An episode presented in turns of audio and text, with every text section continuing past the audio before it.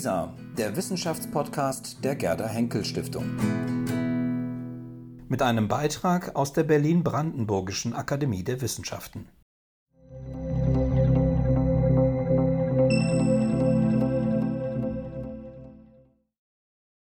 Wussten Sie, dass Paviane in einer Mehrebenengesellschaft leben? Reisen Sie mit Akademie-Vizepräsidentin und Verhaltensbiologin Julia Fischer in die Welt der Guinea-Paviane. Deren Zusammenleben stellt ein außergewöhnliches Modell für das Verständnis der sozialen Evolution dar. Das Mobile steht für unsere Forschung an freilebenden Guinea-Pavianen im Senegal. Guinea-Paviane sind eine von sechs Pavianarten, die man in Afrika südlich der Sahara sowie auf der arabischen Halbinsel vorfinden kann. Paviane sind ein sehr interessantes Modell für die Evolution von Sozialsystemen, da sie in verschiedenen Gesellschaftsformen leben.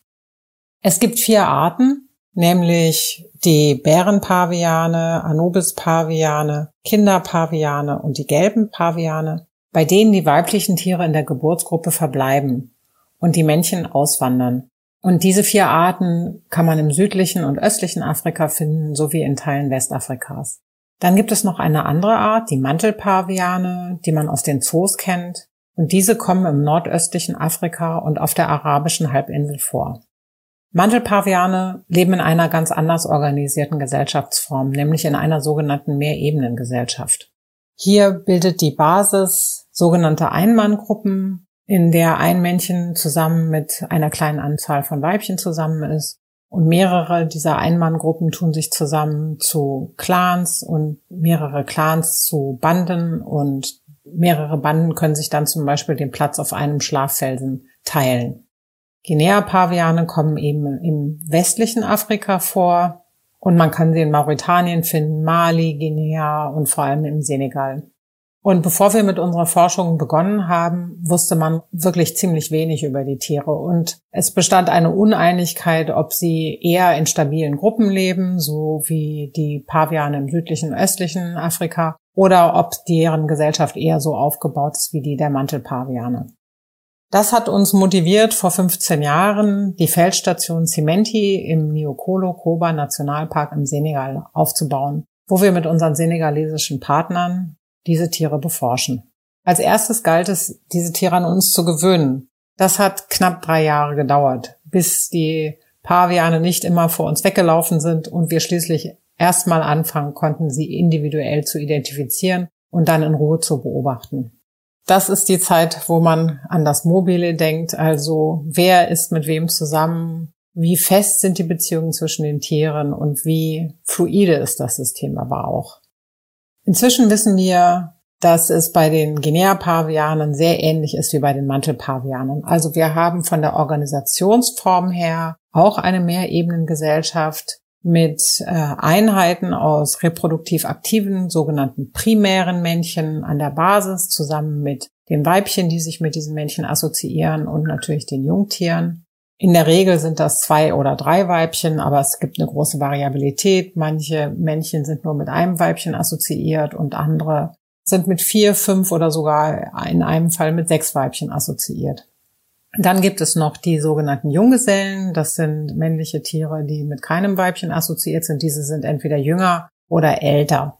Was sehr auffällig ist, wenn man sich mit Guinea-Pavian befasst, das sind die äußerst freundlichen und toleranten Beziehungen der männlichen Tiere untereinander. Es gibt kaum aggressive Auseinandersetzungen. Das führt dazu, dass wir zum Beispiel nicht in der Lage sind, so etwas wie eine Ranghierarchie festzustellen, was sehr, sehr ungewöhnlich ist für Primaten. Gleichzeitig haben diese Freundschaften unter den Männchen äh, sind die Basis dafür, dass es sogenannte Klicken gibt. Also wir finden einfach bestimmte Einheiten von Männchen mit den Weibchen immer regelmäßig zusammen. Und diese Klicken können sich mit anderen bestimmten Klicken zu sogenannten Gangs zusammentun. Manchmal sind auch mehrere Gangs zusammen unterwegs. Das kommt zum Beispiel vor, wenn gerade Löwen in der Gegend sind. Die weiblichen Tiere scheinen mehr oder weniger freie Wahl zu haben, was die Männchen angeht. Manche Weibchen bleiben jahrelang mit demselben Männchen zusammen, andere wechseln immer wieder. Das ist anders bei den Mantelpavianen, wo die Männchen mehr oder weniger vollkommen die reproduktiven Entscheidungen der Weibchen kontrollieren. Wir sprechen daher bei den Guinea-Pavianen auch von der Freiheit der Weibchen, sich für verschiedene Partner zu entscheiden. Zusammenfassend kann man also sagen, die soziale Organisation ist ähnlich wie bei den Mantelpavianen, aber die Qualität der sozialen Beziehungen ist ganz anders, sehr viel freundlicher und toleranter.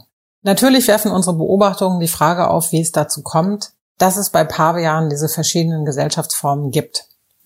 Normalerweise denkt man hier zunächst an die Nahrungsverfügbarkeit, aber vergleichende Analysen aus unserer Abteilung haben gezeigt, dass diese die Unterschiede in den Gesellschaftsformen der verschiedenen Pavianarten nicht erklären. Wir interessieren uns daher eher für die Konsequenzen, die sich aus den verschiedenen Gesellschaftsformen für die sozialen Strategien der Tiere ergeben. Welche Partner sind zum Beispiel besonders wertvoll? Wie finden sich die Jungtiere in dieser Gesellschaft zurecht? Und unterscheiden sich die Werdegänge von Jungtieren, die von ihren Müttern verlassen werden weil diese in eine andere Gruppe wechseln, von denen, die mit ihren Müttern mitgehen, beziehungsweise wo die Mütter in der Geburtsgruppe bleiben. Alles in allem hoffe ich, Sie überzeugt zu haben, dass die Paviane ein ganz außergewöhnlich interessantes Modell sind für das Verständnis der sozialen Evolution. Vielleicht sehen Sie ja bei Ihrem nächsten Zoobesuch die Tiere mit ganz anderen Augen.